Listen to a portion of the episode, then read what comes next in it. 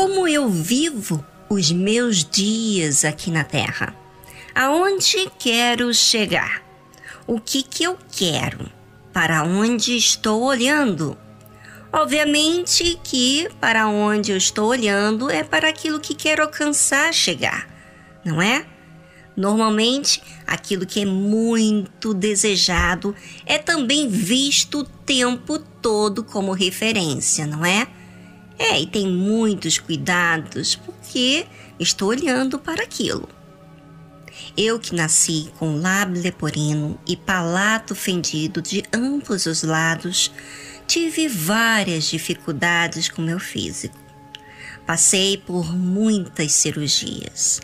Vários desafios estive enfrentando sozinha, especialmente com a minha alma. E a pior fase foi quando fui para a escola, aonde eu descobri que eu não falava de forma certa, que tinha um defeito físico no meu rosto.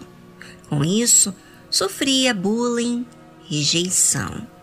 Ninguém queria ter amizade por causa do meu defeito físico.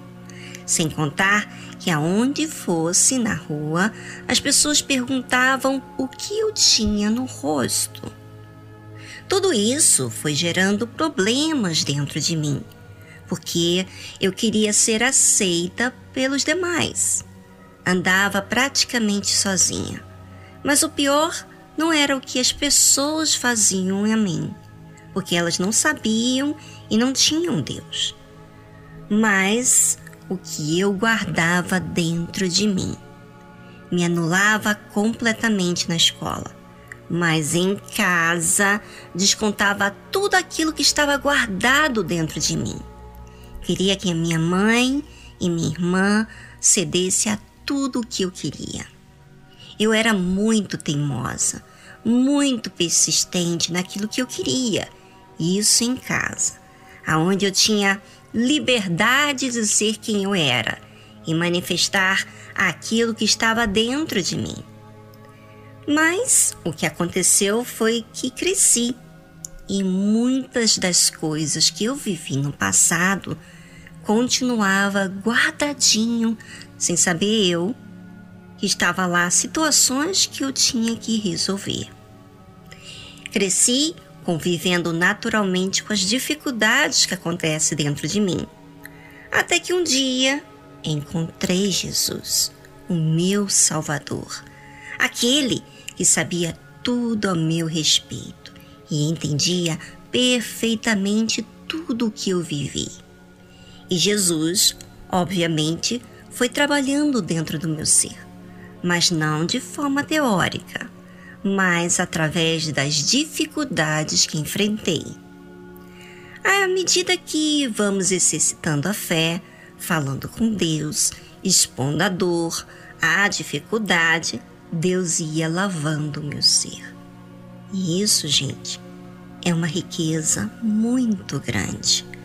Deus que sabe todas as coisas guardadas, vividas, sabe muito bem lidar com a gente e fala aquilo que precisamos ouvir.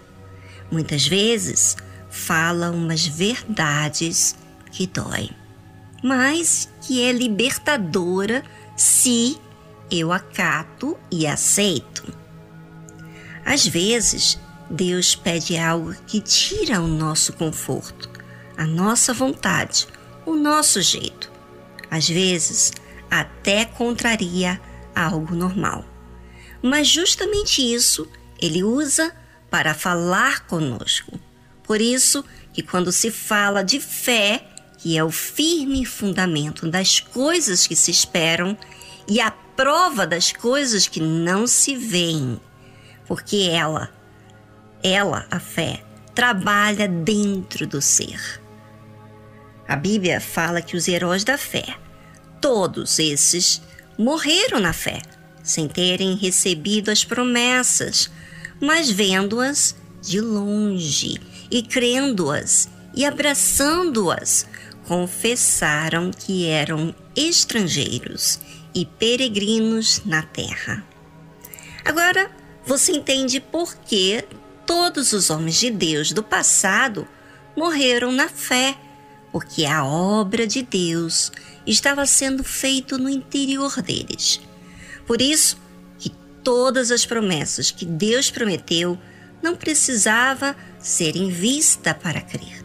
Apenas a certeza que Deus vai fazer no momento certo.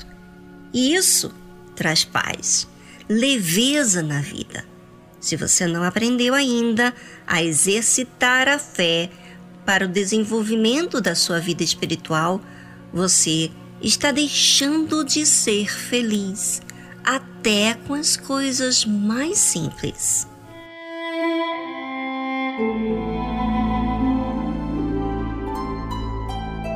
E por que as coisas simples para muita gente é chato? Porque muita gente tem que enfeitar o pavão, tem que viajar para sentir feliz, tem que mudar de sexo para desfrutar de todos os modos de se relacionar. Por quê? Porque tem que ter várias mulheres. Porque precisa beber, embriagar-se. Porque o simples é fadonho, pois são tristes de forma natural.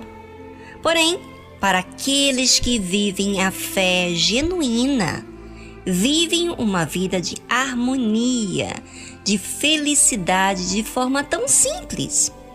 Tudo é tão gratificante a moradia, o marido, a esposa, as coisas naturais da vida, a família.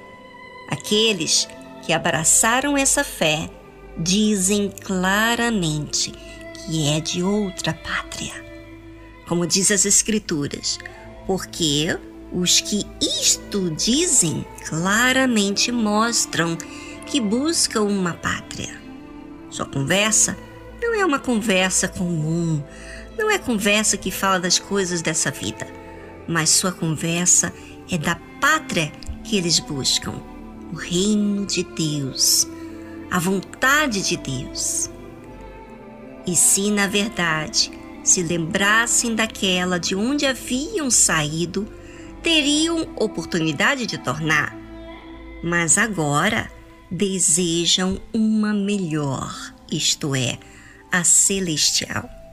É, na altura que eles saíram, eles desafiaram a si mesmos para simplesmente obedecer à voz de Deus. Não saíram cultivando sair, mas apenas para obedecer. Mas agora, ou seja, o agora na vida deles, é muito melhor. Existe algo celestial que foi se construindo à medida que eles ouviam a Deus e obedeciam. Por isso que eles desejam uma melhor, isto é, a celestial. Agora vem o mais forte, gente. Por isso também Deus não se envergonha deles de se chamar seu Deus porque já lhes preparou uma cidade.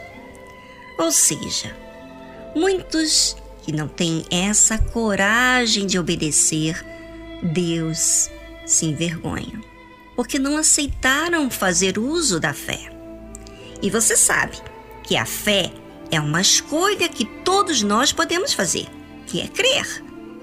O crer demanda eu jogar fora aquilo que não serviu para mim para crer no que Deus fala, colocando Ele superior de tudo o que aconteceu na minha vida. Deus não se envergonha daqueles que exercitaram a fé, se desafiaram, se incomodaram a si mesmo para apenas obedecer.